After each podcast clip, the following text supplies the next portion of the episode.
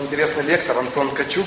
Он окончил в 2008 году наш родной политех, а затем судьба закинула уже учиться в Штутгарт.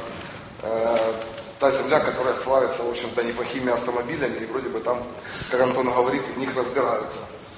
Э, Антон PhD, это кандидат технических наук, кафедры строительной механики. Вот, не буду отнимать у лектора слова, единственное попрошу выключить мобильные телефоны. И первая часть у нас будет лекционная, а вторая – вопросы. Поэтому, если у вас возникают какие-то вопросы, запоминайте, поднимайте руку после лекции.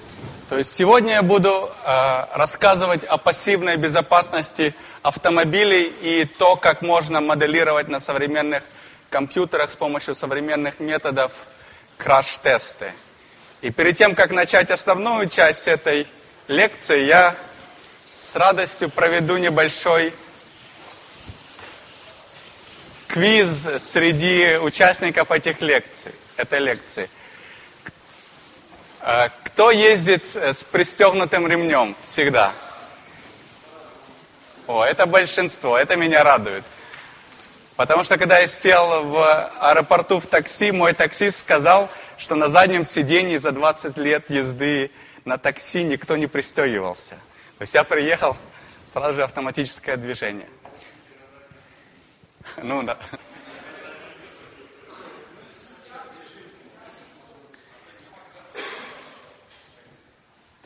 Второй такой вопрос. Кто знает, сколько подушек безопасности у вас в машине? У, у, кого, у кого ноль подушек безопасности? У кого две? У кого больше, чем две? Одна. У водителя. Теперь другой вопрос. У кого есть преднатяжители ремня? Преднатяжители ремня. Но это имеется в виду, что часто ремни работают только на трении, а есть специальный э, пиротехнический элемент, который выстреливает и притягивает грудь с определенным усилием. Да, это за счет самотрения, но есть, а, кроме того, под сиденьем возможность установить так называемый преднатяжитель ремня. И когда происходит авария, то бортовой компьютер понимает, что все, авария, и в нужный момент он зажигает этот преднатяжитель ремня, там начинает гореть порох, газы, которые выходят из этого пороховой шашки, раскручивает турбину, эта турбина скручивает валик с постоянным крутящим моментом, который передается на грудь и поддерживает постоянное усилие на груди. Потому что если слишком будет большое усилие на грудь, можно поломать грудную клетку, то есть все ребра. И он фиксированную величину усилия передает на грудь. Но не за счет трения, а за счет так называемого специального преднатяжителя ремня. Так что начальный квиз, чтобы немного разогреться. Собственно, вы поняли, о чем я буду говорить. Пассивной безопасности, то есть я буду говорить о подушках безопасности, о конструкции кузова, как вы видите там наверху. Очень старый автомобиль, но уже с безопасным кузовом. И еще, чтобы ограничить вначале, что такое пассивная, что такое активная безопасность, чтобы как-то эти знания структурировать, я приведу дальнейшие примеры. Потом я расскажу вам, почему пассивная безопасность появилась в автомобилях не сразу, и что вначале автомобили были очень опасными для водителей, и гибло очень много людей. Но потом инженеры смогли конструировать более безопасные машины, и я вас приведу к текущей конструкции машины, которую мы делаем сейчас – из стали высокопрочной, алюминия, магниевых сплавов, иногда, если это очень дорогая машина, из композитов. Потом я расскажу, какие характерные части нашего автомобиля, то есть зоны деформации, позволяют поглощать большую часть энергии при ударе. И я расскажу, как проводятся крэш-тесты и какую роль имеют в них манекены, которые вы видели, crash dummies, то есть конце я немного коснусь о том, как можно строить модели автомобилей для крэша, которые предсказывают нам характерные величины. Я поговорю о двух характерных величинах, которые нас интересуют в первую очередь.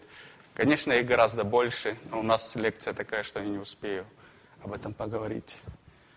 И в конце, так как у нас век интернета, я просто вам покажу, где можно найти свою собственную машину и проверить, сколько звездочек Евроинкапа или еще какого-нибудь теста у вашей личной автомашины. То есть вы можете, посмотрев год выпуска и посмотрев э, модель, найти и посмотреть, как все-таки эта машина бьется. Потому что в Европе каждая машина, которая допускается на рынок, она проходит хотя бы 5 квалификационных краш-тестов. Активная безопасность. В первую очередь, системы активной безопасности должны предотвращать ДТП.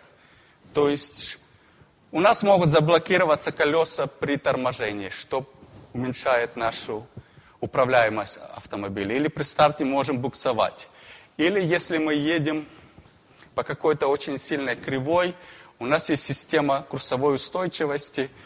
Или сейчас очень современные популярные машины, я тоже покажу видео этого, так называемая система экстренного торможения, то есть это система, которая тормозят автомобиль за водителя.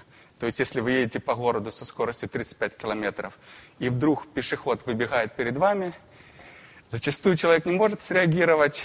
На машине есть камеры, радары, которые увидят за вас пешехода и экстренно затормозят.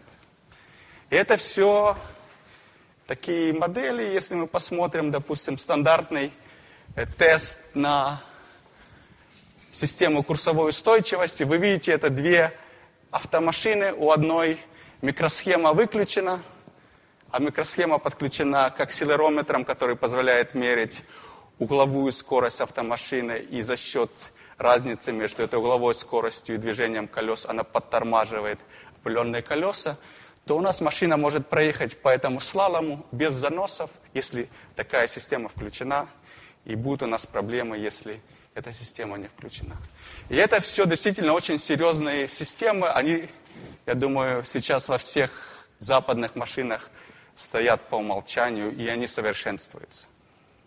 Но я буду сегодня говорить в основном о другом. Я буду говорить о системах, которые будут минимизировать травмы и увечья пассажиров или пешеходов, которых переезжает, к несчастью, наша машина, э, при самой аварии.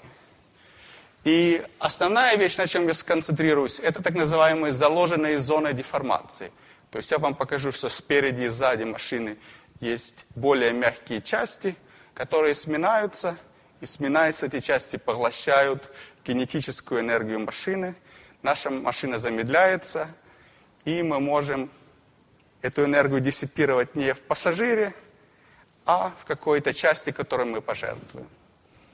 Также подушки безопасности, которые в дополнение с ремнями безопасности позволяют уменьшить ускорение перегрузки человека. То есть основная задача ремня безопасности затормозить вашу грудную клетку. Основная цель подушки, которая перед вами, это затормозить вашу голову, особенно если вы пассажир или водитель на переднем ряду. Также подушки безопасности Э, не позволяет нам удариться о твердые части кузова машины. И это тоже будет на одном из видео показано, как это подушки безопасности превращают.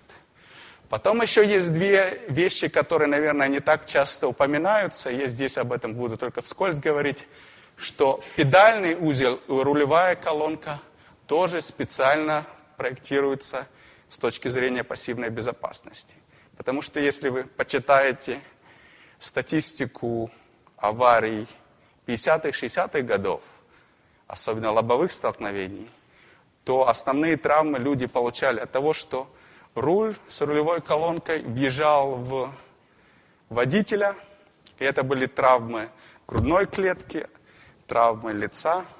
Ну и также, если у нас педали жестко к чему-то прикреплены, и их вдавливает внутрь машины удар, то у нас тоже особенно серьезные травмы голеней возникают. И поэтому как руль, так и педальный узел проектируются так, что жесткой связи с передней осью машины не должно быть.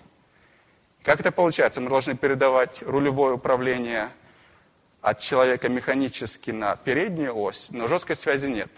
И тогда чисто конструктивно в жесткой рулевой колонке делают мягкие телескопические области, которые при нормальном функционировании передают момент, при ударе они просто сминаются и предотвращают движение рулевой колонки внутрь салона автомобиля.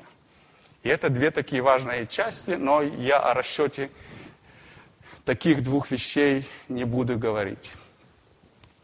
Хорошо. И также стекла сейчас, они достаточно безопасные, трехслойные, четырехслойные, э, закаленное стекло, которое не бьется в острые куски. Это тоже важная часть пассивной безопасности. И когда мы эту безопасную машину спроектировали, то мы можем эту безопасную машину побить. В Америке есть свой институт, Insurance Institute for Highway Safety, который ответственен за подобные крэш-тесты. Это видео я скачал с сайта этой конторы, и мы видим здесь Audi A3 2015 года, которая въезжает в бетонное препятствие с перекрытием 20%. То есть мы видим, что произошла эта авария, которая как бы моделирует реальную ситуацию, и это квалификационный тест. И вы видите, что вот это вот манекен э, не сдвинулся с места. Вы видите, его лицо покрашено в синий и красный цвет, краской специальной, чтобы посмотреть, куда приземлилось лицо манекена. И если будет контакт с какой-то панелью, то будет это тоже краской видно. И то есть существует реальная возможность взять готовую машину за 150, 200 тысяч евро и по стандартам, которые они прописывают, ее разбить и тем самым проверить все важные составляющие пассивной безопасности. То есть вы видели, что ремни безопасности оставили нашего манекена в сиденье,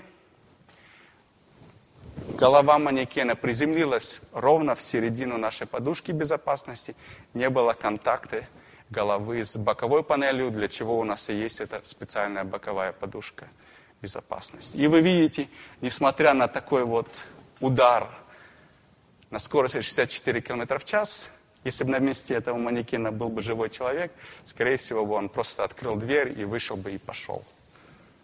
То есть, но, как видите, это Audi A3, то есть это достаточно дорогая машина, где действительно очень много вложено денег и времени в пассивную безопасность. Но, как я говорил, что в начале машины были совсем другими. Здесь на фотографии представлен патентированный магазин, автомобиль Бенца, точнее его реплика, которая хранится в музее Э, в Штутгарте Мерседеса Бенца. И вы видите, что автомобиль – это карета из-за... То есть Бенц не мог придумать нормальное переднее рулевое управление с двумя колесами, поэтому он просто на первом патентированном автомобиле остановился на одном колесе. Вот это у нас руль, как вы видите. Здесь у нас одноцилиндровый мотор, который через эту цепную передачу и вот эти две дополнительные передачи передает крутящий момент с одноцилиндровым мотора мощностью полторы лошадиной силы на задние ведущие колеса.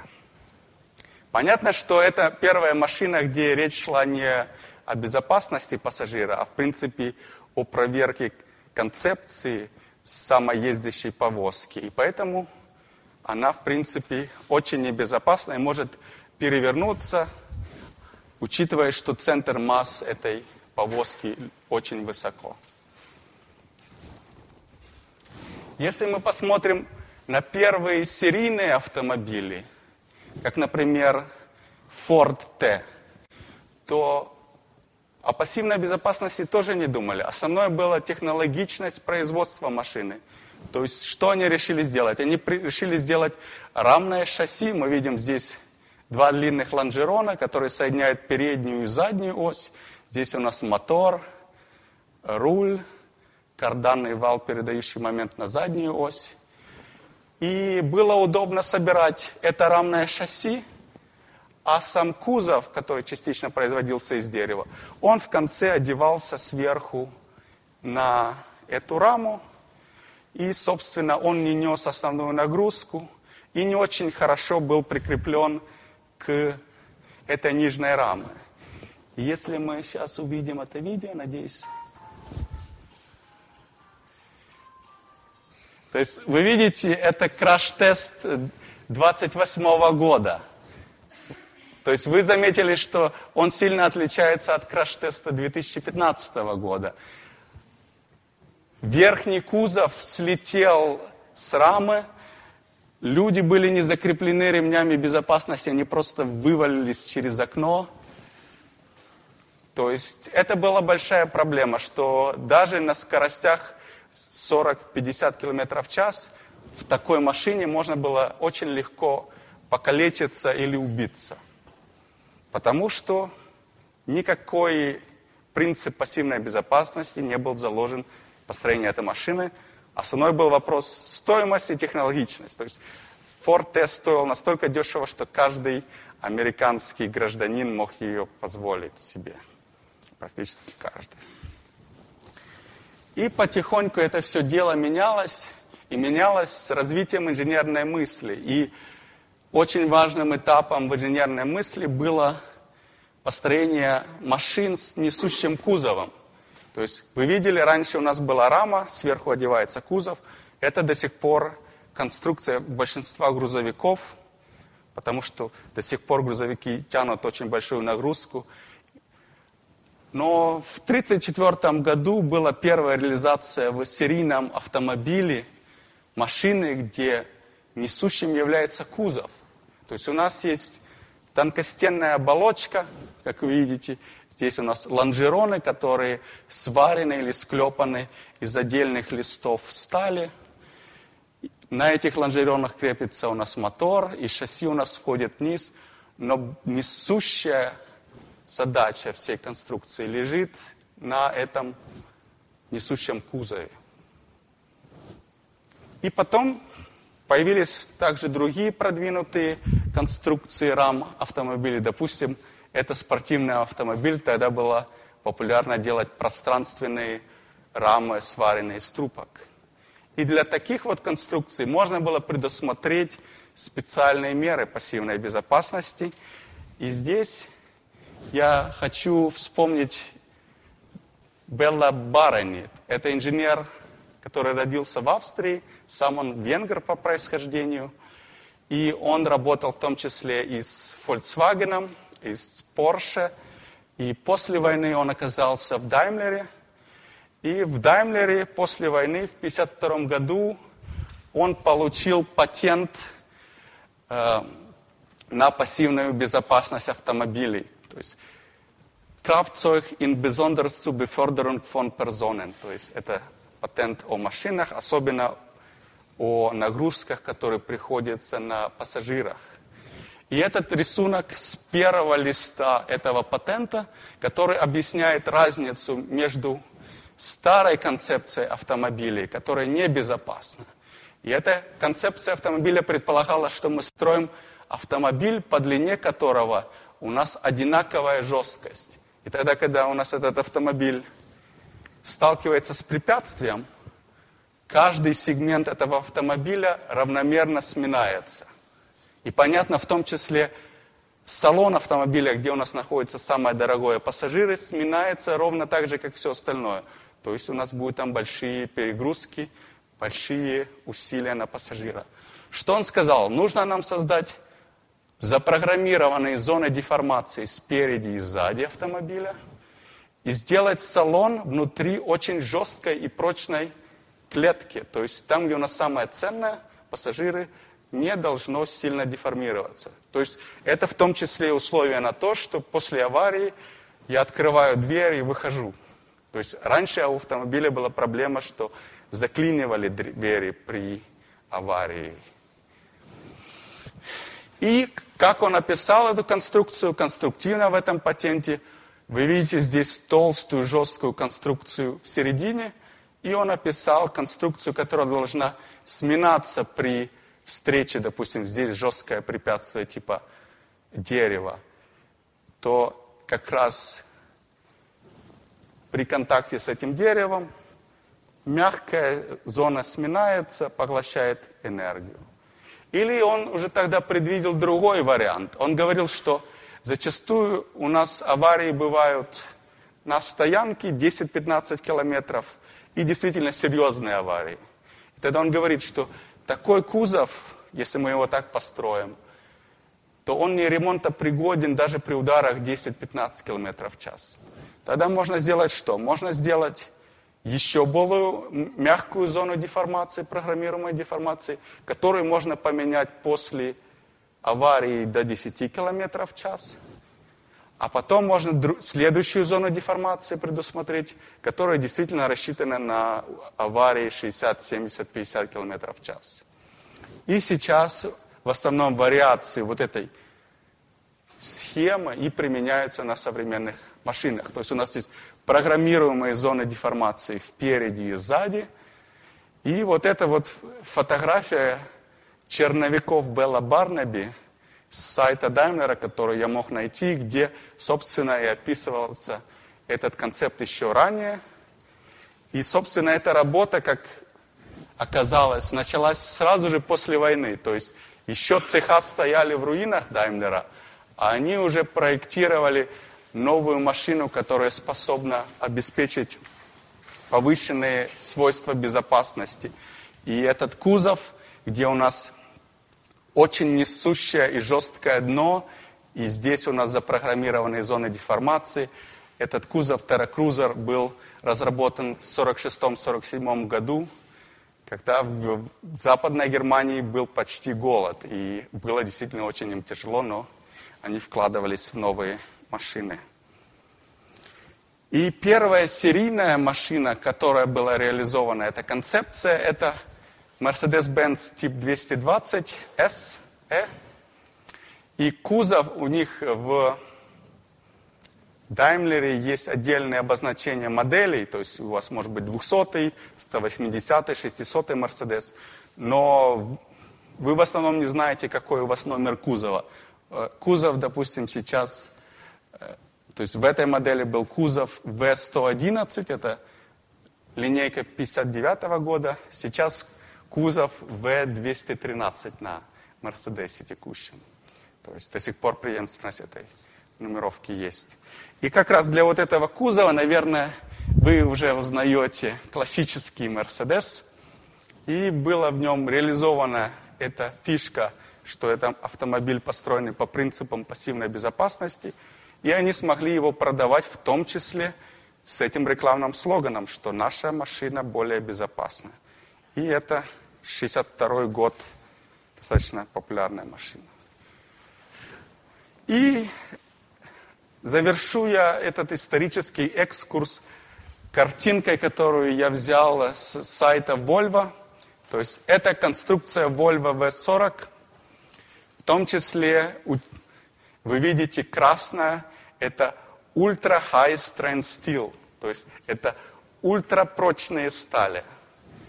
Из этих ультрапрочных сталей создана коробка, в которой у нас находятся пассажиры. Потом у нас есть Extra High Strength Steel. С помощью этих сталей э, мы вносим формирование в двери, в пол автомобиля, как видите, с этой стороны тоже двери укреплены. И есть другие стали более дешевые, very high strength steel, high strength steel. Допустим, вот эти две сминаемые балки впереди автомобиля, которые поглощают большую часть энергии при фронтальном крэше. Они сделаны просто из очень-очень прочной стали, со специальной технологией производства.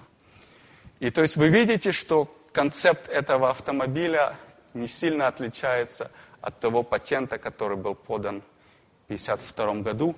Конечно, геометрия и детали здесь существенно усложнились. Да, Алексей?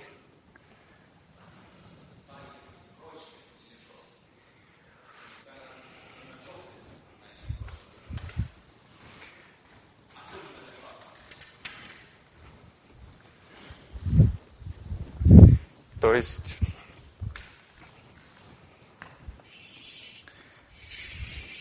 если мы будем э, говорить о сталях, то в основном мы говорим о диаграмме деформаций, то есть у нас есть образец, который удлиняется на дельта L при общей длине L.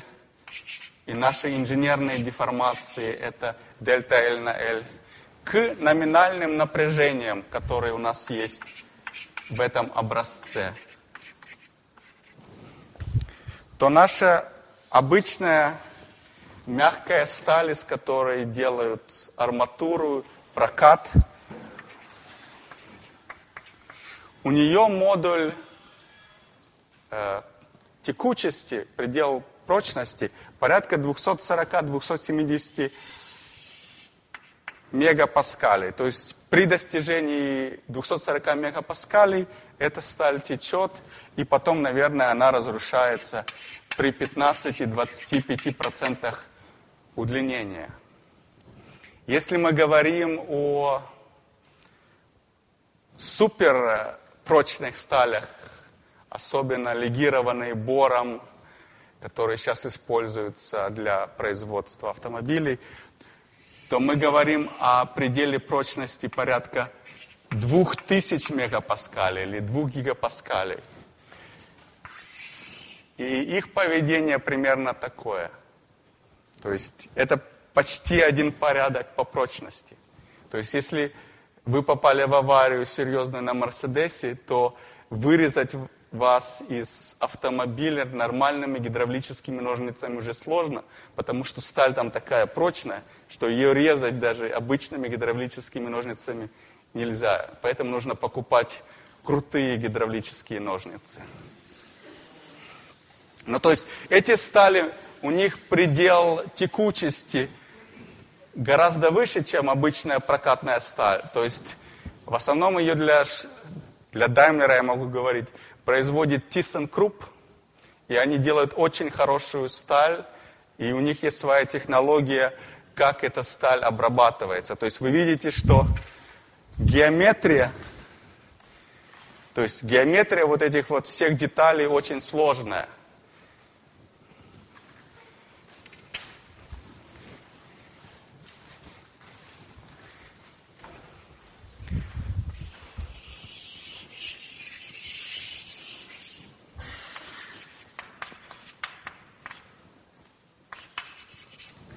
И, допустим, если мы говорим о детали, э, которая находится здесь, она называется по-английски B-pillar или безойле. То есть я не скажу, как она по-русски. Вот это, вот это вот колонка, которая соединяет крышу и э, пол автомобиля между дверьми. И вы видите, что вот эта вот колонка должна защищать пассажиров при боковом ударе. И у них у этой стали это одна деталь, две главные задачи.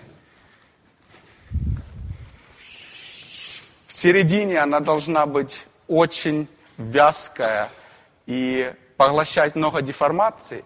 То есть для того, чтобы поглощать больше деформации, она должна разрушаться при очень больших деформациях и поглощать очень много энергии. То есть но другая проблема, что в этой области, где эта деталь крепится к полу и крыше, эта сталь должна быть очень прочная, чтобы усилие, которое возникает, не отрывало эту деталь от пола и крыши. Но это все одна деталь. И как догадались технологи производить такую деталь, которая прочно в этой области, очень прочная, то есть у нее предел э, прочности там 2,5 гигапаскаля здесь. А посередине она разрушается, ну, при очень больших деформациях и может поглотить много энергии. То они делают так, что они берут заготовку, они ее штампуют горячей, а потом они делают закалку этой детали не снаружи штампа, а внутри штампа. То есть у нас есть деталь, мы ее штампанули, дали ей геометрическую форму, которая должна быть. И потом мы делаем закалку, то есть мы охлаждаем верхнюю и нижнюю часть этой детали гораздо быстрее, чем мы охлаждаем э, промежуточную часть детали. То есть мы здесь получаем эту очень прочную сталь, закаленную быстро. Здесь мы получаем эту же сталь, которая охлаждается медленнее, и поэтому она получается более вязкая, а это получается более прочная. И тогда одна деталь, но очень умная, которая находится здесь, может сочетать в себе как и высокую прочность, так и большую вязкость и большую способность поглощать энергию. И это действительно инженерное искусство. И, наверное, в мире существует две или три фирмы, которые делают эту сталь. И, наверное, пять институтов, которые могут технологию производства этой детали посчитать и построить. То есть это... Э, и вы понимаете, что многие детали здесь продуманы также тщательно. Поэтому вопрос прочный или Вязкий – это две вещи, которые очень сильно связаны в корпусе автомобиля. Да, Андрей?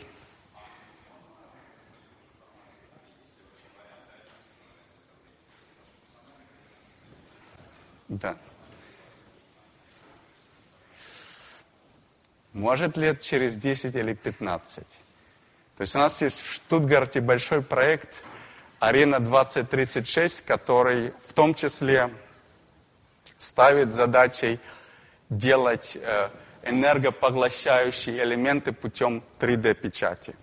Но даже немцы смотрят э, на это как на отдаленное будущее. Проект называется «Арена 2036». То есть для немцев с их текущим развитием технологий, они говорят, что 20 лет, да, мы, может быть, перейдем на это. Потому что сейчас это отработанная технология, они могут производить сотни тысяч этих автомобилей, миллионы. Да, Алексей? Да.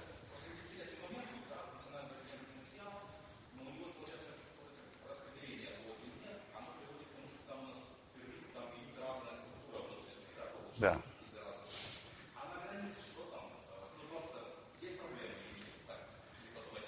То есть, если честно, я не специалист по именно технологии производства. Ну, то есть, если вы будете э, брать, я не знаю, с обычного металлургического завода листовой металл, из него будете делать машину, то будет получаться АК или ВАЗ.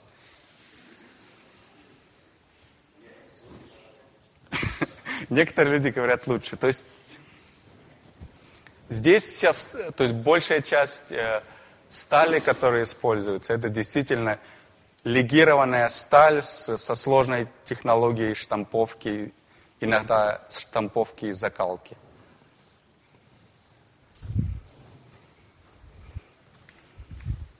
Но вы видите, что к этому состоянию технологий люди пришли за 60-70 лет. То есть от момента понимания того, что пассивная безопасность нужна и нужен под это кузов, то есть, когда машина проектируется, то кузов это один из важнейших моментов, потому что разработка кузова может занимать 24-36 месяцев. То есть, если у нас автомобиль уже с готовыми моторами, с готовыми решениями коробки передач, то нам все равно нужно хотя бы 24-36 месяцев, чтобы спроектировать в том числе и кузов. И тогда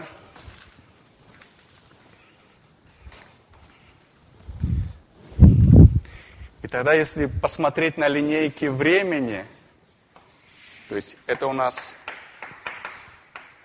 время, и, допустим, здесь у нас 24 месяца, а здесь у нас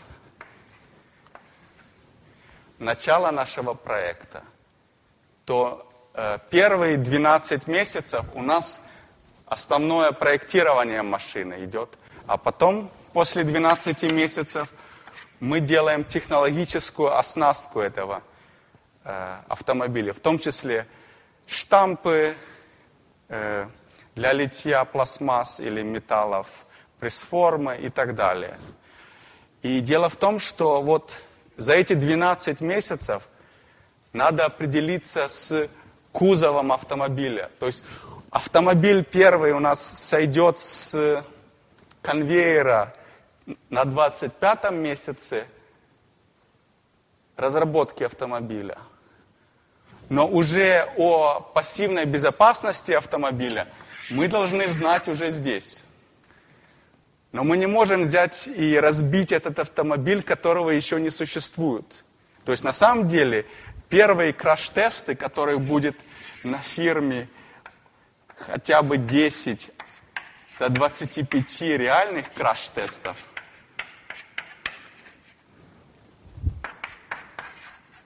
То есть это у нас будет здесь эксперимент.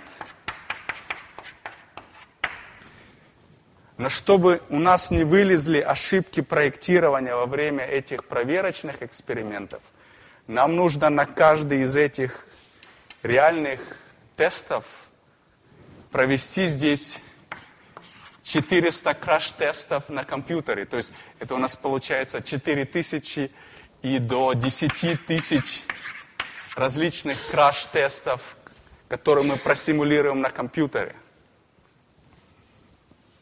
То есть вы понимаете, что автомобиль очень технологически сложный.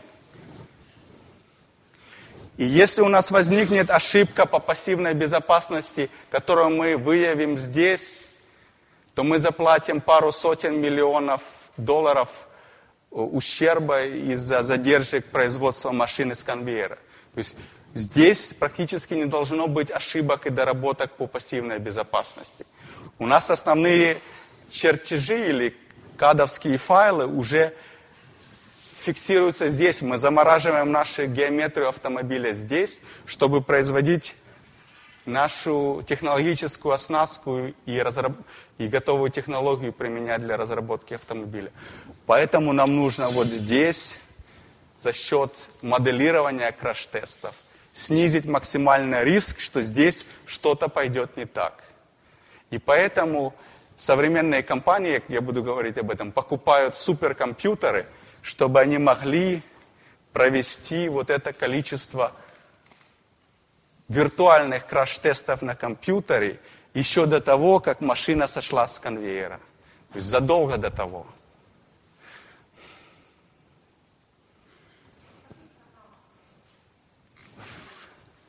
Ну, то есть в Штутгарте они любят код под названием LSDyna. Это американский код, э, э, который берет начало свое с э, Ливерморской национальной лаборатории Калифорния, США. И в конце 70-х годов они решили создать новую атомную бомбу против Советского Союза – и эта атомная бомба должна быть, э, обладать двумя свойствами. Первое, она была против бункеров. То есть если у нас какой-то командный пункт на глубине 20, 30, 40 метров под землей, то эта бомба должна была пробить пару десятков метров земли и потом только взорваться. То есть, понятно, на нее были бешеные нагрузки. И не существовало тогда методов расчета как раз этой бомбы для уничтожения бункеров, которые сбрасывают с небольшой высоты, на, э, то есть этих методов не было. И тогда они в этой национальной лаборатории разработали эти методы, а потом проект этой атомной бомбы отменили. То есть американцы посчитали в конце, что будет очень дорого, и холодная война подходит к концу. В общем, они отменили этот проект, и главный разработчик этой программы в Ливерморской национальной лаборатории э, с разрешения этой национальной лаборатории распечатал программу на листах бумаги А4, вынес за пределы национальной лаборатории и начал свою кампанию. И потом эта компания развивала дальше этот код, и начиная с середины 80-х, 90-х годов немецкие авто, производители начали считать что-то в этом коде. То есть, то есть первый То есть проверка концепции, что это можно сделать. То есть я видел модель э, первого гольфа Volkswagen 85 -го года. Но где-то только в 2000 году они стали более-менее реалистичные результаты давать. Так что, а это код американский.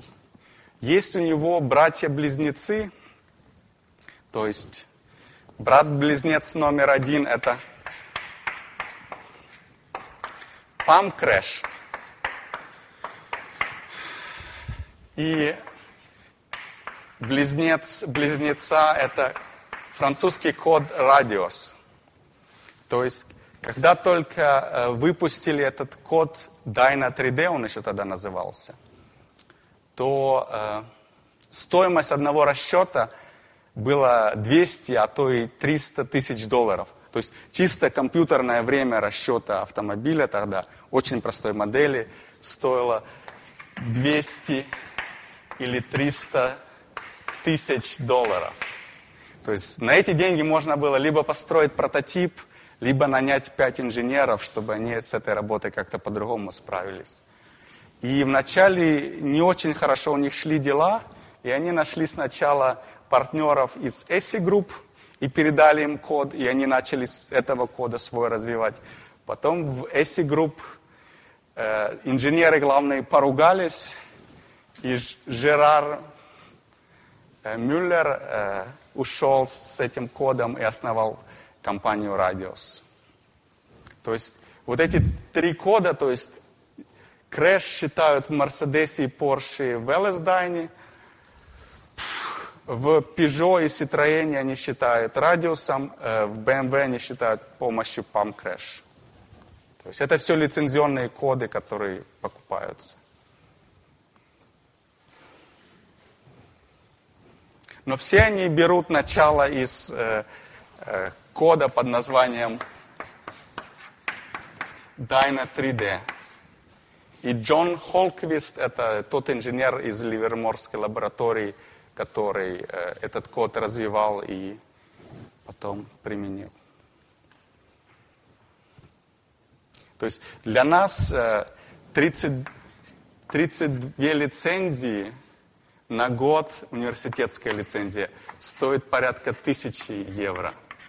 То есть у нас на кафедре есть этот код. Для больших компаний э, одно рабочее место может стоить 50 тысяч евро в год. То есть это очень крутые программы, которые очень дорого стоят. Да?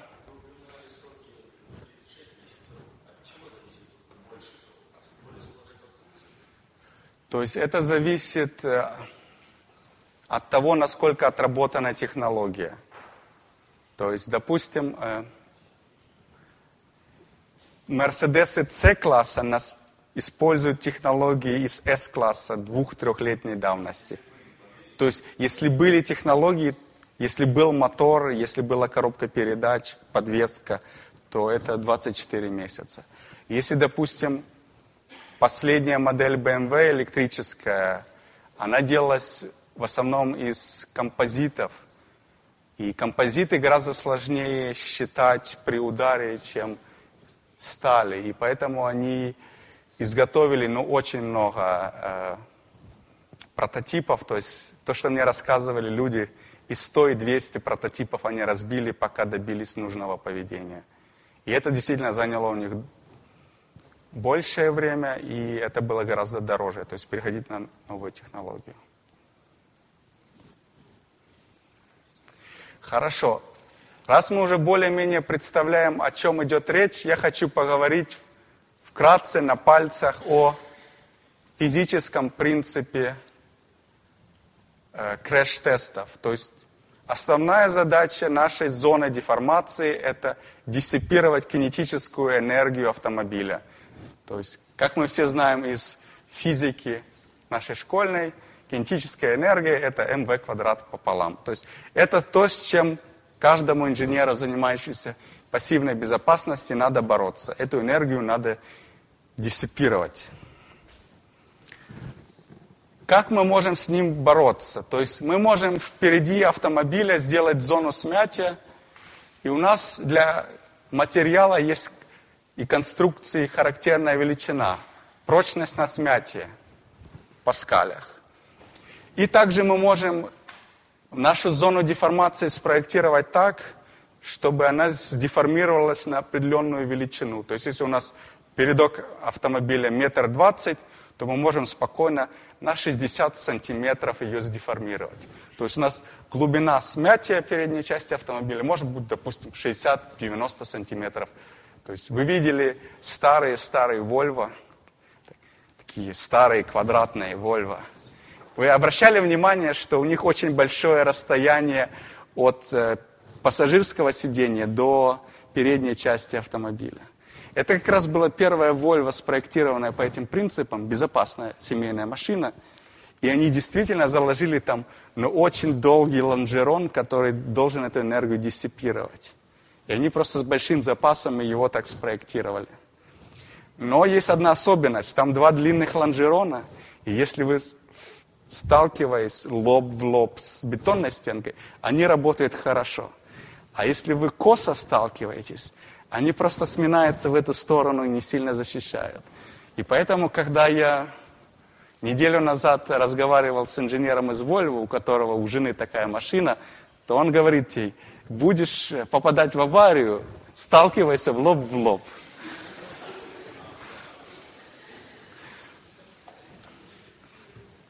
Но современные машины, как вы видите, они э, лучше спроектированы. То есть так как, э, то есть откуда берутся вот эти вот э, искусственные краш-тесты и условия, допустим, в лоб-лоб на скорости 50 км в час, перекрытие 40%, 20%, о чем я буду позже говорить. Вся эта информация приходит из статистики. То есть в каждой цивилизованной стране есть официальная статистика, сколько произошло аварий, есть описание каждой аварии, то есть лобовое столкновение с перекрытием, Э, на догоняние удар или так далее. И они смотрят, сколько в этих авариях люди э, пострадали, сколько погибших. И по этой статистике очень четко видно, какие еще есть э, пробелы в пассивной безопасности, и там нужно улучшать автомобили именно на эти типы э, крэшев. И поэтому совсем недавно появился этот американский тест, который очень сложно, на перекрытие 20%. Потому что Оказалось, что после оптимизации автомобилей и после создания э, такой системы с двумя лонжеронами только, что при перекрытии 20% э, мы не задеваем край лонжерона и фактически удар проходит по пустому месту, где у нас колесо. А там, где у нас колесо, очень сложно встроить какой-то лонжерон. И поэтому, если вы посмотрите на вот эту вот фотографию, на этой Вольво, в дополнение к вот этому лонжерону, который для лобового столкновения придуман, сверху еще есть маленький такой лонжерончик, который должен поглотить энергию при, перекры... при ударе на очень маленьком перекрытии. И то есть вот этот лонжерон при ударе с маленьким перекрытием – выкинет машину налево от удара, и все будет хорошо. То есть все это продумывается в мелочах, и поэтому эти стандартные квалификационные краш-тесты помогают инженерам продумать конструкцию. А то, что мы говорим, мы говорим, что у нас есть характерное свойство материала и конструкции, прочность на смятие. И мы можем заложить длину смятия, то есть длину, на которой запрограммированная зона деформации укоротится. И потом мы можем определить ту площадь этих сминаемых элементов, которые, собственно, и поглощают энергию. И чтобы хоть как-то проиллюстрировать, что происходит при смятии этих элементов и как происходит диссипация энергии. Вот вы видите, это трубка э, квадратного сечения. И если мы ее начнем сминать, то у нас, видите, поочередно появляются э, изгибы в одну, в другую сторону, в одну, в другую сторону, в одну, в другую сторону. И вы видите, если мы так равномерно наш элемент сомнем, длина смятия у нас может доходить до 90-80% элемента смятия. И при этом мы можем для этих прочных сталей достигать э, этого напряжения порядка 250 мегапаскалей. То есть у нас практически для вот этой прочной стали мы можем эффективно поглотить по многим причинам только часть этой энергии, и мы можем достигать таких величин. И если мы пересчитаем через плотность материала, а насколько эффективный наш поглощающий материал, то мы можем посчитать так называемую эффективность материала. Это получается 30 килоджоулей на килограмм материала может поглотить хорошая сталь. Возникает вопрос, много это или мало. То есть представляем себе легковушку полторы тонны. Допустим, мы очень сильно разогнались 20 километров, 20 метров в секунду, то это 72 километра в час. В квадрате пополам. То, то, что у нас получится, здесь у нас 200, здесь один, потом 3. То есть у нас получается 300 килоджоулей кинетическая энергия этой машины э, в самом начале. То есть получается масса элементов, которые мы должны пожертвовать, то есть масса этих лонжеронов, которые смогут полностью поглотить энергию на смятие, будет всего лишь 10 килограмм. То есть при весе машины 1500 килограмм, 10 килограмм спереди, 10 килограмм сзади. Если мы очень хорошо их разместим, мы в принципе можем возить с собой дополнительную конструкцию 10 килограмм, которая позволяет нам полностью поглотить при ударе эту кинетическую энергию. То есть 10 килограмм. То есть это неплохо. Что же нас ждет в будущем? Можем ли мы делать э, Можем ли делать машины еще более эффективные и еще более легкие? И вопрос этот уже в основном решен для авиации. То есть в авиации мы можем строить дорогие конструкции, в том числе из композитов. И вот, вот эта вот эффективность энергетическая нашего материала килоджоулях на килограмм. Текущие стали, они находятся вот здесь вот – эффективность по длине у нас 80 и до 100 процентов, а мы можем диссипировать энергию в порядка 30 килоджоулях. И если мы посмотрим на какие-то композиционные материалы, то существуют решения, которые могут поглощать до 100 килоджоулей на 1 килограмм массы. То есть, если вы посмотрите на крэш э, формульных болидов, то они используют э, геометрию носа формульного болида, чтобы они могли диссипировать энергию где-то в этом диапазоне. То есть они 100-150 килоджоулей на килограмм веса могут диссипировать формульным болидом. То есть, то есть, скорее всего, это будущее. То есть для сталей мы где-то, то есть технология уперлась в каких-то пределах, то дальше можно достигать более высокой эффективности, в основном за счет применения э, композитов. Или 3D напечатанных конструкций, которые еще лучше умеют поглощать энергию. Но это будущее. Вторая вещь, из-за которой нам нужно так тщательно конструировать зоны сминания, это перегрузки, которые испытывают наши пассажиры при аварии. И это достаточно известная кривая, называется The Wayne State Tolerance Curve. То есть, и она что говорит? Она говорит, на одной оси у нас перегрузка в G, а на другой оси это время, за которую действует эта перегрузка. И понятно, что с этой стороны у нас мертвец, а с этой стороны у нас еще человек будет живой. То есть если у нас перегрузка действует всего лишь одну миллисекунду, то эта перегрузка может достигать 200-220 же. Если у нас перегрузка действует 4 миллисекунды, то э, перегрузка не должна превышать 100 же и так далее. И эта кривая была получена э, инженером и хирургом вот, вот этом вот Wayne State Tolerance, то есть в этом уни- университете, в этой лаборатории, в конце 30-х годов. И, то есть они заметили, что люди бьются в авариях, и потом они проводили эксперименты, сбрасывая э, коровьи головы, уже мертвых коров, и сбрасывая головы людей о, о бетон. То есть они прикрепляли датчик ускорений на коровьи головы и на людские головы. И они сбрасывали их на бетон. И они могли замерить ускорение, и потом они делали вскрытие и смотрели, происходят, не происходят разрывы тканей. И благодаря большому количеству этих экспериментов они смогли построить эту экспериментальную кривую.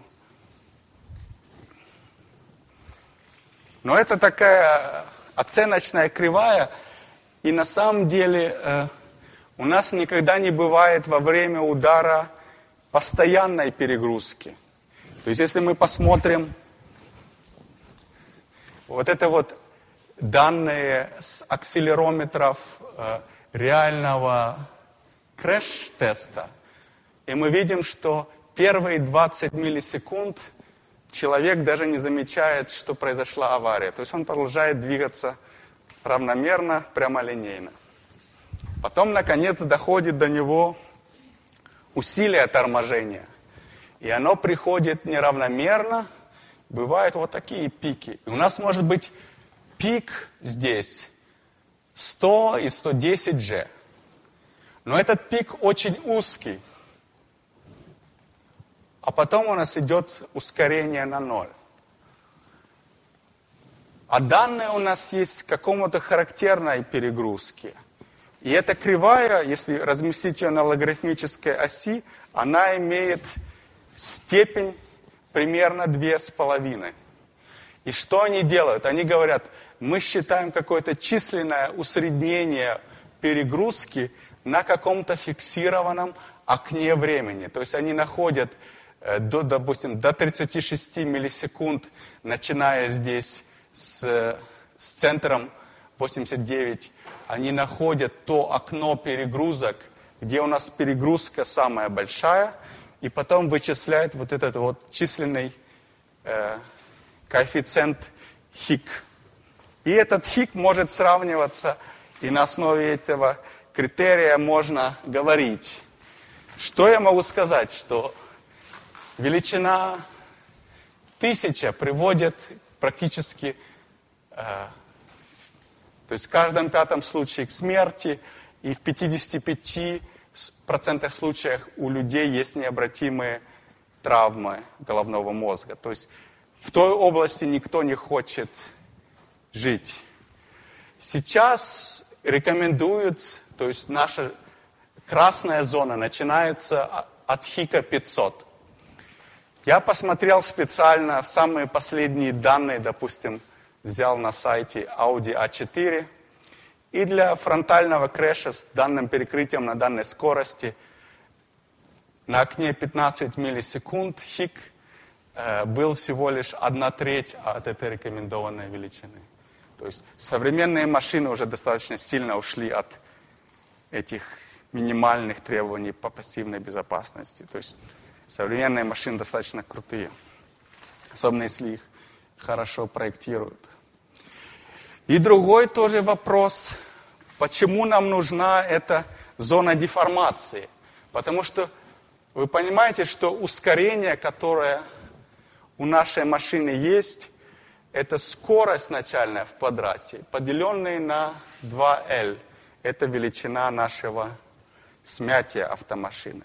То есть получается, если мы сделаем машину очень толстую, железную и поместим внутри человека, и эта машина въедет в стенку, то человек погибнет не от того, что сдеформировалась со салон, а за счет того, что перегрузка в салоне будет для него смертельная. То есть зоны деформации L существуют не только для того, чтобы эту энергию диссипировать, тоже для того, чтобы максимальную перегрузку и, соответственно, хик коэффициент уменьшить. Поэтому как бы интуитивный принцип проектирования безопасных автомобилей, чем прочнее, тем лучше. Давайте сделаем две жесткие балки впереди машины, и давайте э, считать, что эта машина безопасна, то этот подход проектирования не подходит. Нам нужны эти запрограммированные зоны деформации. Или катапульта. Но я не думаю, что это реализуемо. Хорошо. Существует в Европе, в Австралии, в Японии, в Корее свои квалификационные крэш-тесты.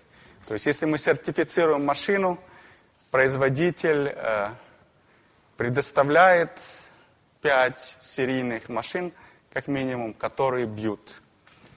И вот э, стандартный крэш-тест, который э, должен предсказать аварию с во время обгона.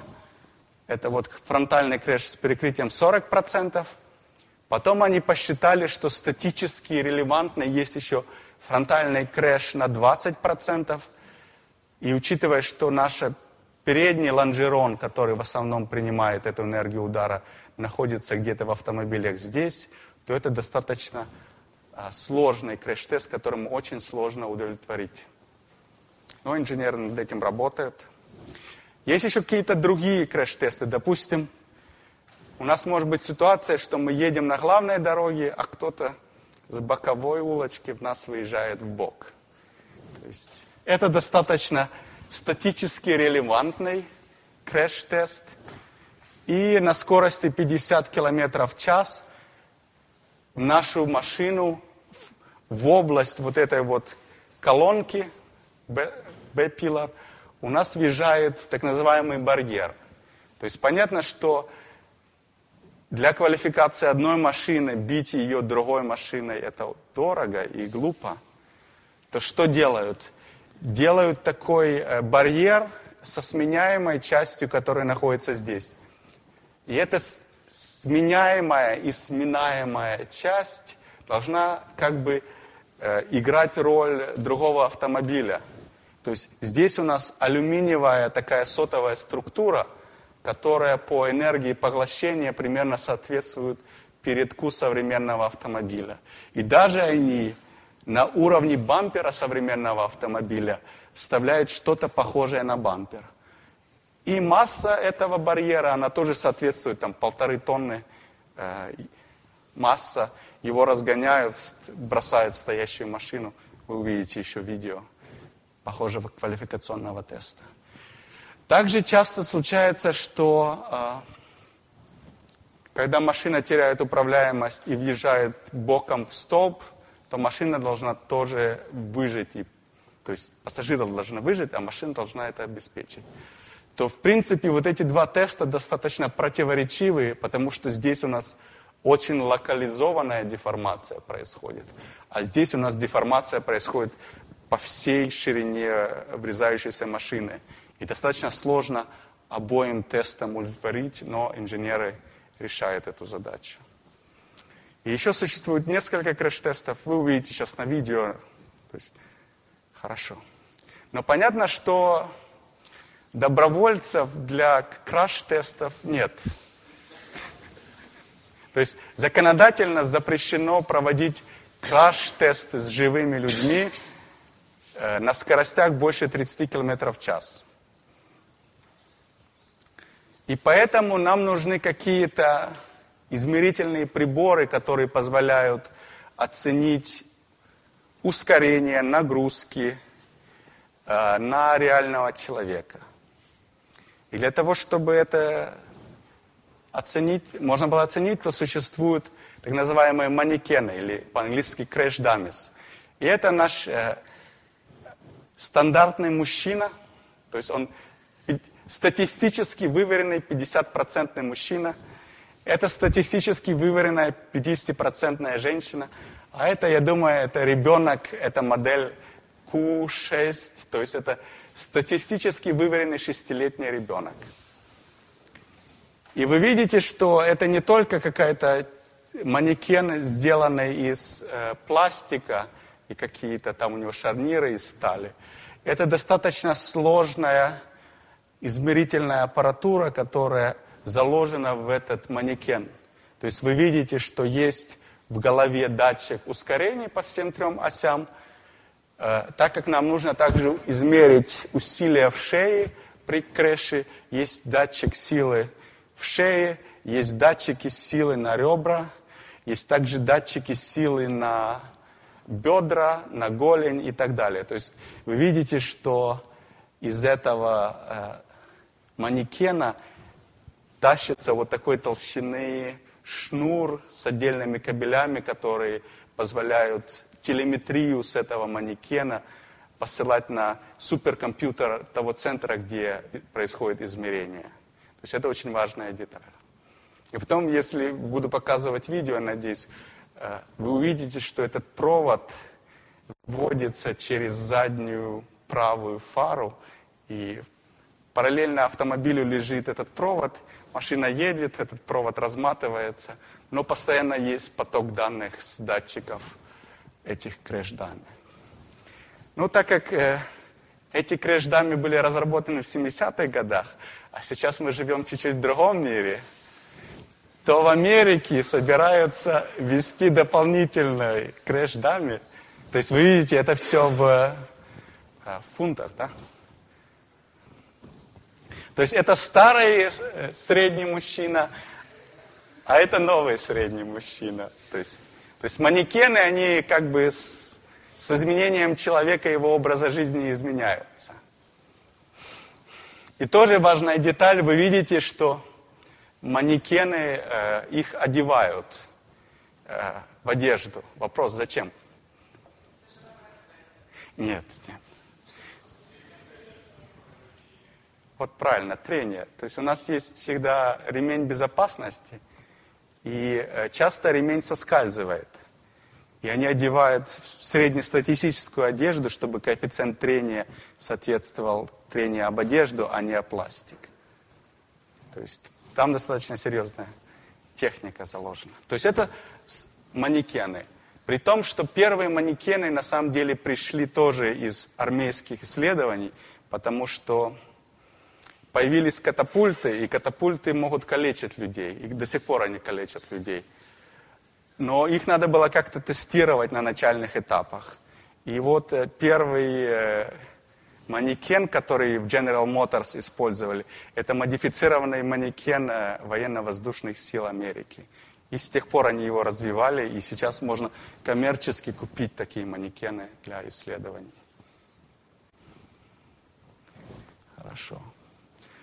Ну, я сейчас покажу э, достаточно старую модель э, американского пикапа, чтобы хоть чуть-чуть объяснить, как это все можно моделировать на суперкомпьютерах? Основной метод, который используется, это метод конечных элементов. То есть у нас есть геометрия нашей автомобиля, и вы видите, разными цветами представлены разные детали. То есть мы моделируем шины, капот, бампер, внутри все детали моделируются, в том числе и мотор и так далее. Можно внутрь посадить манекен – я тоже покажу какой.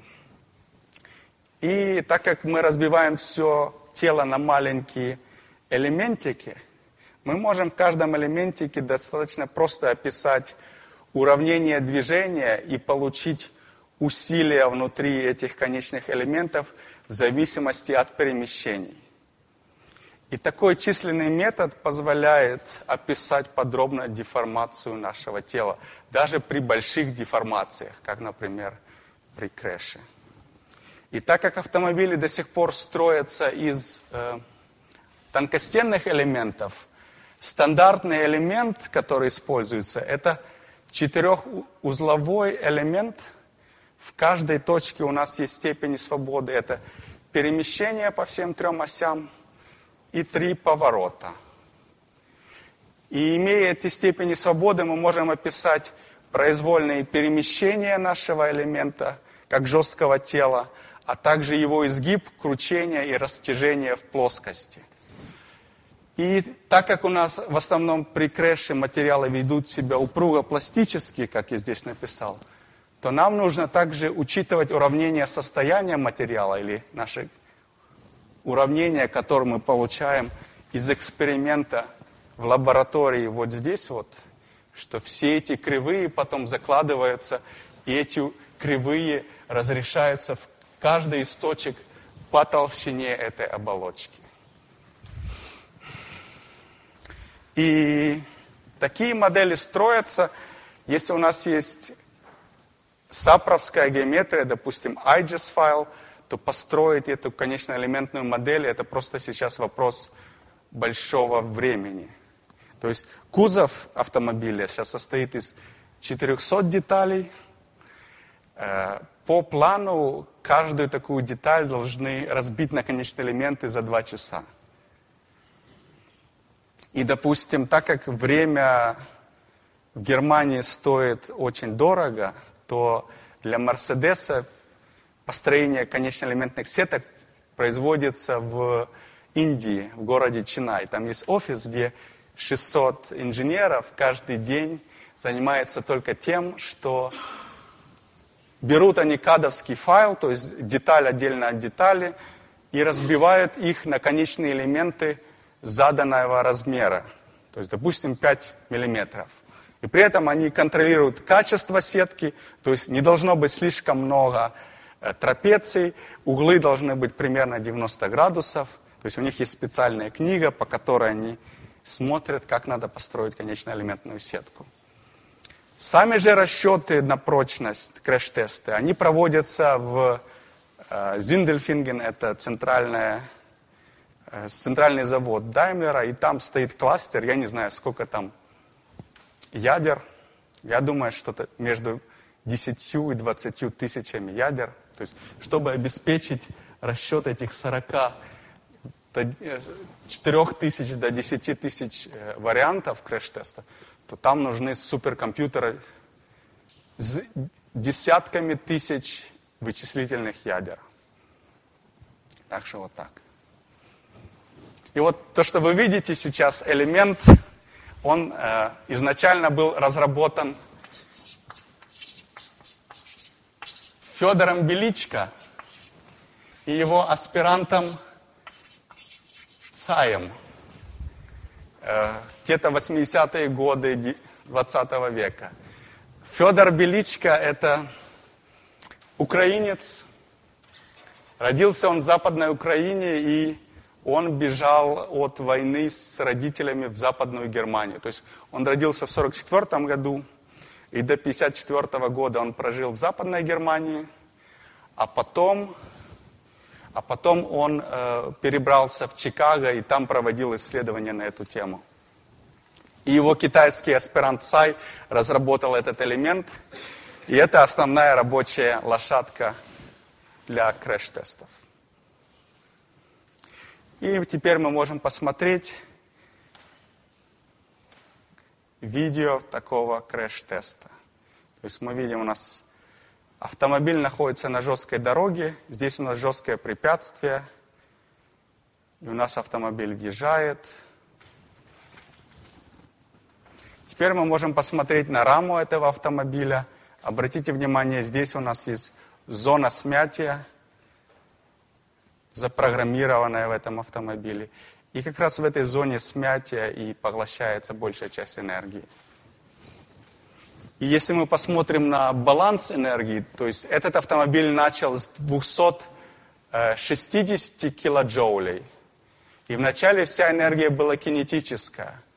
И в процессе деформации эта кинетическая энергия преобразовалась во внутреннюю энергию деформации или пластическую деформацию внутри Э, нашего тела.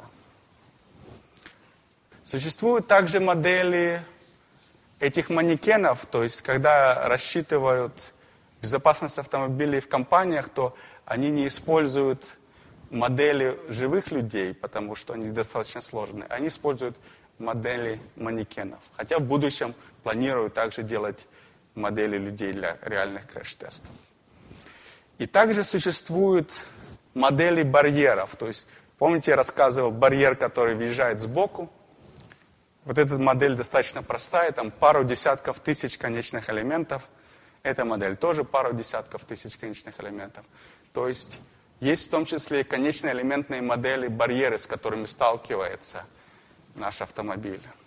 Но если вы производите машины в э, Скандинавии, то вам нужно также предусмотреть крэш-тест, э, с, допустим, это лось 300-килограммовый. Если вы в Австралии, то у них обязательно где-то есть конечно-элементные модели кенгуру, с которыми они сталкиваются. То есть, э, так как это частый случай, то есть все решает деньги. То есть они видят, что по статистике люди калечатся и смотрят, как избежать. Поэтому, если есть потребность, то деньги в это вкладываются. Хорошо, какие же все-таки параметры этих сложных моделей для современного крэш-теста? То есть количество конечных элементов достигает сейчас 7, в Volvo я слышал 10 миллионов степеней свободы. И так как у нас модель большая, и мы интегрируем ее по времени с очень маленьким шагом по времени, то получается, что нам нужно достаточно много ядер суперкомпьютера, чтобы посчитать эту модель за приемлемое время. И приемлемое время в автомобильных компаниях это 12 часов. Вопрос, почему? Да, вот правильно, чтобы за ночь посчитал. То есть в 4 часа вечера все эти модели отсылаются на кластер. Утром в 8 часов утра должны быть в основном модели посчитаны, потом их смотрят, дорабатывают, и на следующую ночь их снова ставят на кластер. То есть в этом ритме они должны работать. То есть если я приду с методом, который супер-пупер точный, но он требует 24 или 36 часов, то меня, конечно, пошлют, скажут, что нет. У нас есть turnover 12 часов. И понятно, что нельзя это все посчитать на одном процессоре. И что делают? Они разбивают весь автомобиль на области конечных элементов, которые находятся в пространстве рядом. И каждый процессор получает свой кусочек работы – для расчета движения конечных элементов только в своей области. И они обмениваются только информацией о перемещениях и скоростях в узлах на границе этих областей. И поэтому этот алгоритм, метод конечных элементов в такой реализации, он позволяет хорошо себя парализовать. И на современных компьютерах они могут скалироваться до тысячи ядер. Я видел расчеты тоже на 4000 ядер с 100 миллионами конечных элементов. То есть это будущее, которое могут себе позволить какие-то большие фирмы, но это действительно сложные вычислительные задачи. То есть сложнее этой задачи это только расчет ядерного оружия, расчет погоды, я не знаю, расчет вложения акций – то есть, что может быть сложнее, чем расписание составить?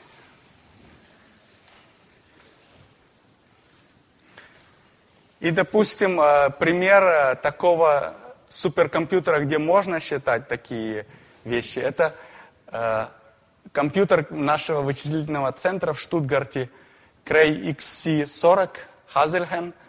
И он использует процессоры Intel – для серверов и текущий наш суперкомпьютер использует эти процессоры с большим кэшем. Частота у них ограничена, потому что чем выше мы идем с частотой, тем выше у нас энергопотребление. И они идут на компромисс между энергопотреблением и тактовой частотой процессоров. И, допустим, вот этот э, компьютер, он диссипирует 1 мегаватт энергии. То есть вот эти вот 7700 узлов, на каждом узле стоит два таких процессора по 12 ядер.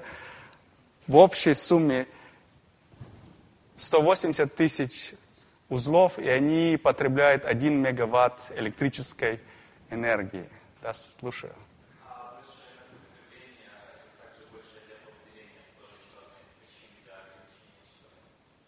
Да-да-да. И то есть э, этот кластер, он такой капризный, что ему не подходило качество электросети, которые у нас в Штутгартском университете. Они построили рядом с суперкомпьютером газовую электростанцию, которая обеспечивает их, э, э, газовая турбина стоит, и она обеспечивает их электричеством нужного качества.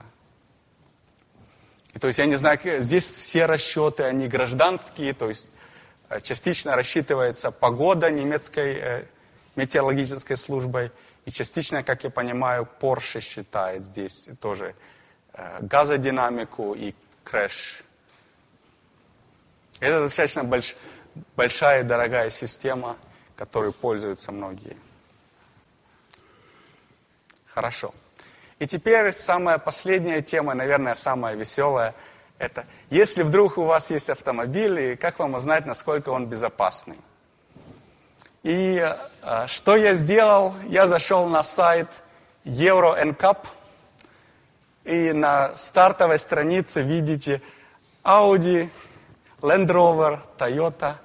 Это те автомобили, которые прошли сертификацию в последнюю очередь, то есть если мы посмотрим на эту машину Audi, мы видим, что 5 звездочек здесь находится. И мы видим, что безопасность распределяется между безопасностью пассажиров, безопасностью детей, безопасностью пешеходов и также системы, которые помогают избежать наших аварий. И для этой машины я просто запущу вам видео – Audi Q5, тест 2017 года. То есть это вот этот удар э, с 40% перекрытием на скорости 64 км в час. То есть вы видите, все подушки безопасности сработали.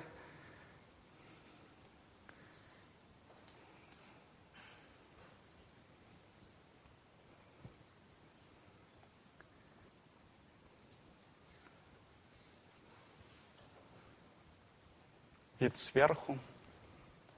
Видите, здесь этот провод для телеметрии. Это лобовой удар на, 50, на 50 км в час о бетонный барьер –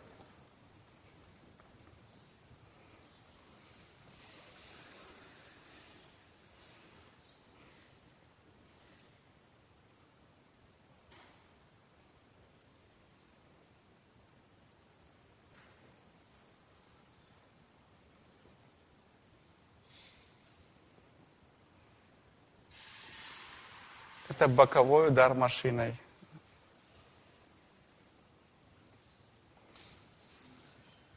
Машина стоит, барьер подвижный.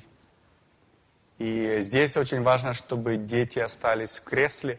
И э, вот эти вот э, два манекена детских, это трехлетний и шестилетний ребенок. Это другой жесткий тест от дерева.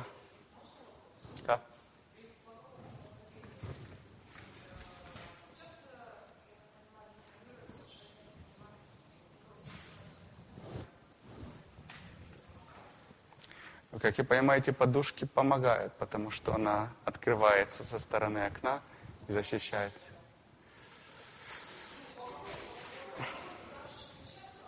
Да, отличается. Если честно, я никогда не работал с боковым ударом. То есть у нас в основном работали мы с фронтальным ударом с полным перекрытием или 40%.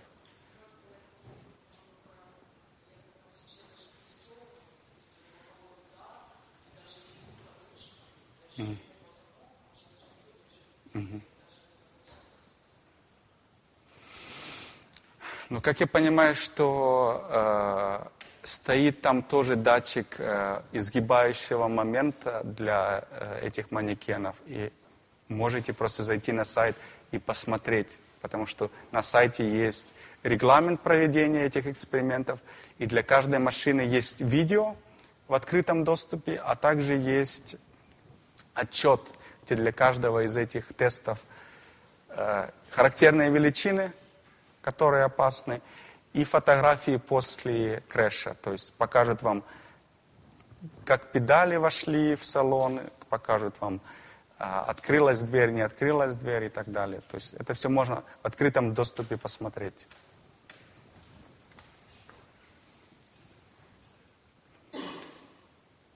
И сейчас э, будет моделирование удара машины сзади, потому что зачем нам нужен подголовник? Это как раз если нас догоняет машина, ударяет нам зад, то возникает усилие. Это уже безопасность пешеходов. То есть передок машины не должен травмировать сильно пешехода. То есть на скорости 40 км в час они бросают. То есть, в принципе, в городе, когда вы движетесь до 50-60 километров, такие системы должны вам помочь э, избежать столкновения. То есть, ну, это действительно дорогие машины, в которых есть эти системы.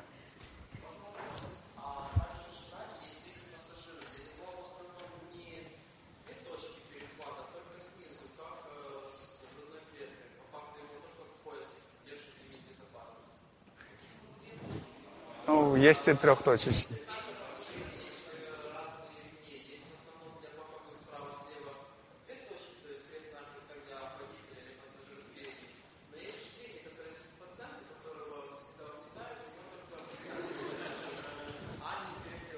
Но безопасность такого пассажира хуже. То есть его подтянет вперед, и там могут быть соответствующие травмы.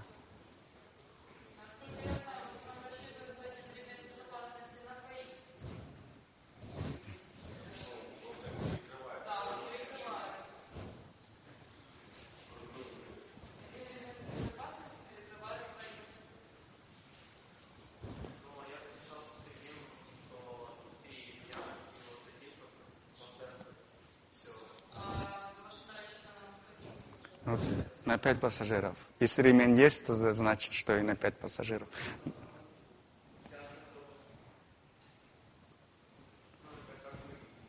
Там безопасность ниже у среднего пассажира.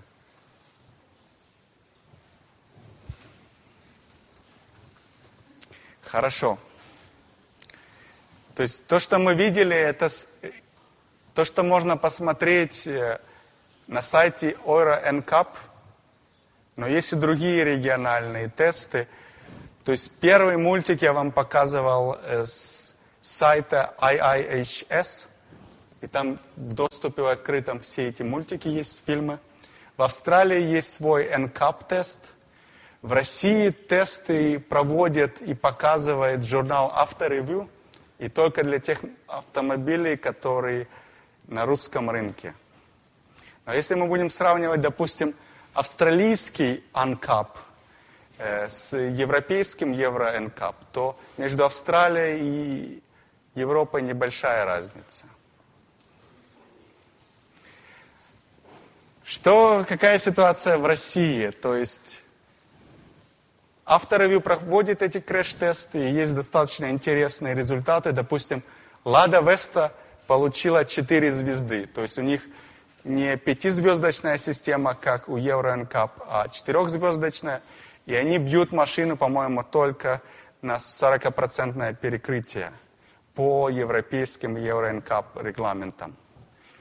И так как они покупают эту машину сами, то есть э, никто им ее не дает на сертификацию, то есть они идут э, и смотрят машину, чтобы она не была специально улучшена автокомпания, они идут Любой салон покупает ее, списывает ее номера, делают краш-тест, записывают значения, и у автомобильных компаний нет никаких претензий, потому что это серийная машина, не модифицирована, на крэш-тесте по стандартной методике проверенная.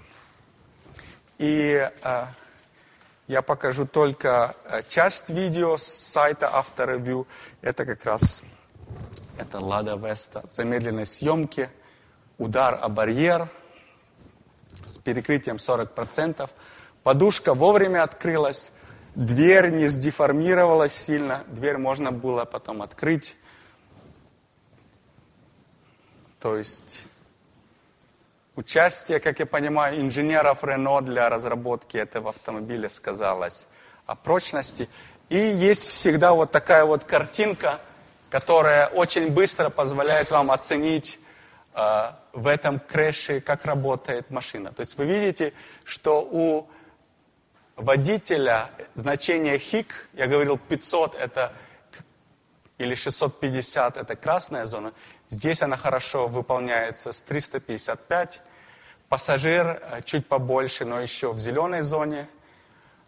Шея в обоих зеленой зоне. Усилие на грудь уже в желтой зоне, то есть достаточно серьезное усилие на грудь.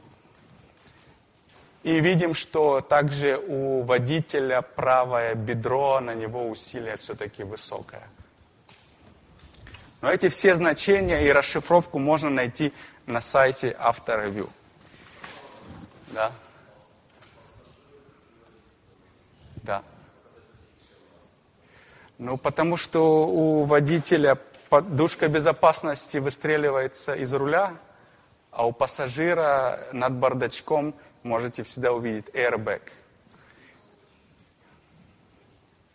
Что? Скорее всего, он ударился о приборную стойку. Надо почитать лог. То есть там написано, из-за чего это все происходит. Он мог просто удариться о переднюю стойку. То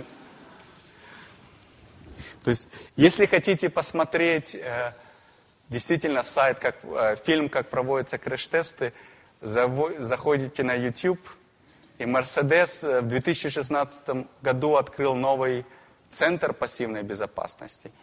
И они описывают, как они готовят машину к крэш-тесту и потом как испытывают. То есть машина приходит, ее красят в яркие цвета, чтобы можно было различать. Допустим, дно видно, где мотор, где ходовая часть, где карданный вал и так далее. Потом они четко вывешивают ее, они измеряют, где находится центр масс и вес машины. Потом очень долгая процедура и тщательная, то, как размещают манекенов сиденье. То есть должно быть четко вымерено расстояние по всем трем осям и их начальное положение. И то есть это долгая процедура, можете посмотреть на YouTube. Очень интересное видео, но положение водителя должно моделировать то состояние перед аварией, которое есть. Хорошо. Бывает в России такие машины, где нет никаких звезд. И то есть вы видите машина с крестом, водитель с крестом и пассажир с крестом. Да. То есть здесь вообще была проблема в том, что кузов, э, как э, в том «Шевроле», который я показывал в начале, кузов от рамы отделился. То есть они эту модель доработали и добавили там системы. Последний Патриот чуть-чуть получше себя показал. Ну, ну то есть у нас продаются машины, которые могут заработать э, 0 звезд. И особенно часто бывают новости, там, Рено показала в Индии э, очень ужасные показатели 0 звезд. Если вы посмотрите, что там произошло, то они испытали машину Рено без подушек безопасности. И при ударе на 64 километрах водитель головой врезается в руль, и там хик зашкаливает за тысячу, так что водитель, скорее всего, будет э, мертв или очень покалечен. То есть, если у вас нет вообще подушек безопасности, то удары выше 50 км в час – это очень-очень опасно. Если честно, я не знаю. Так сложилось. То есть в Штатах есть золотое число, по-моему, 45 миль в час, в Европе 64 километра в час. И другая проблема – это какая-то характерная точка на кривой перегиба, потому что энергию, которую надо поглотить, возрастает с квадратом скорости. И это такая разумная скорость, где еще можно спроектировать систему пассивной безопасности, которая будет спасать человека почти всегда. А на скоростях выше очень сложно все варианты крэша э, рассмотреть, и там гораздо сложнее разрабатывать такие системы. То есть в машине надо будет тогда не по 10 килограмм спереди и сзади, грубо говоря, вложить, а по 100 и каких-то очень умных и крутых. Поэтому это квалификационная скорость. Хорошо. Спасибо за ваше внимание.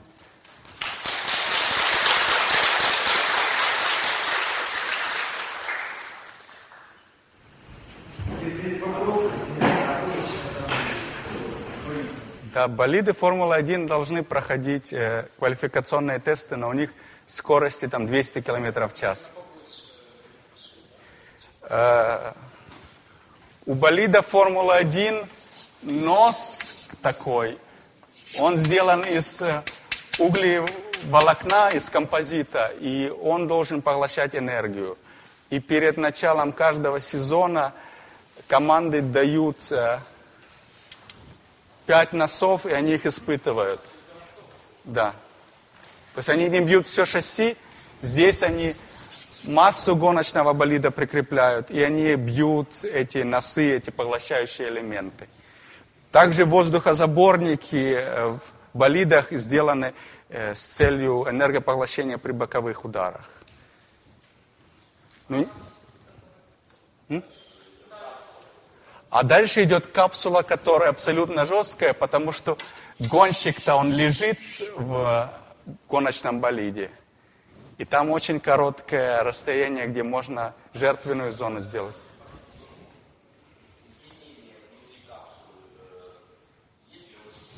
Жесткий он. То есть там ничего не происходит. Ну, то есть, наверное, все видели это видео с кубицей, когда он из одного отбойника в другой перелетал, и потом а, без особых травм а, оказался жив.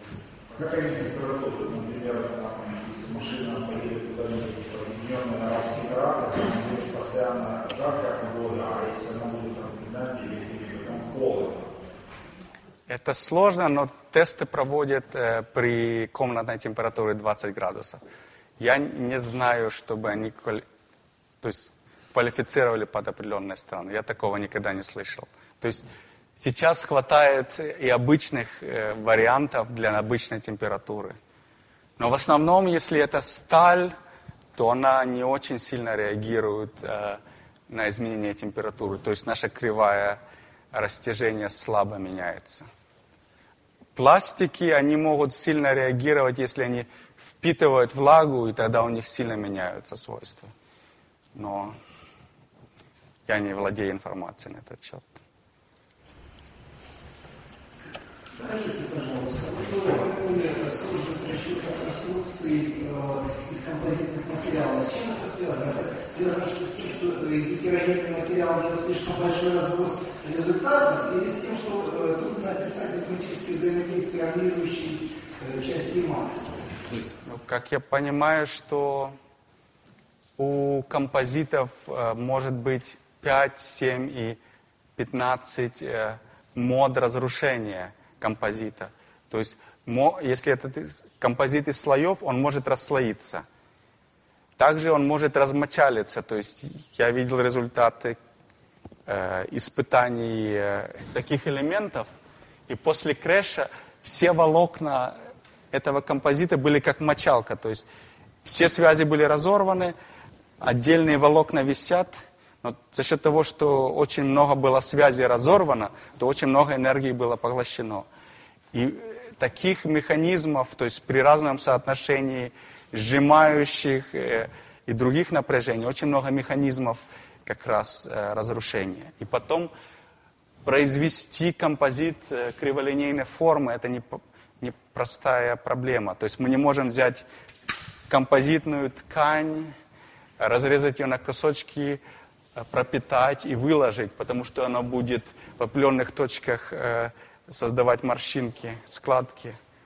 И то, что они делают для автомобиля, они берут шаблон, и есть специальная э, ткацкая машина, которая наматывает под нужными углами нам э, эти композитные волокна, а потом снимается с шаблона, пропитывается, запекается. То есть это сложная технология. И поэтому очень сложно, то есть реально даже рассчитать э, э, упругие и жесткостные свойства композитов без моделирования процесса производства сложно.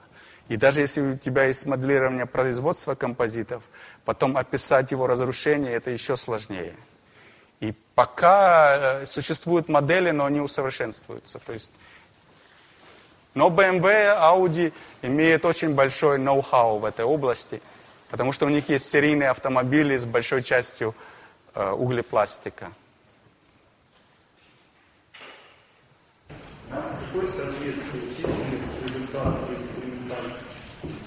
Это очень важный вопрос. То есть э, если лет 15 э, расхождение было очень большое, даже в глобальных величинах, как э, с, величина смятия, и, то сейчас, э,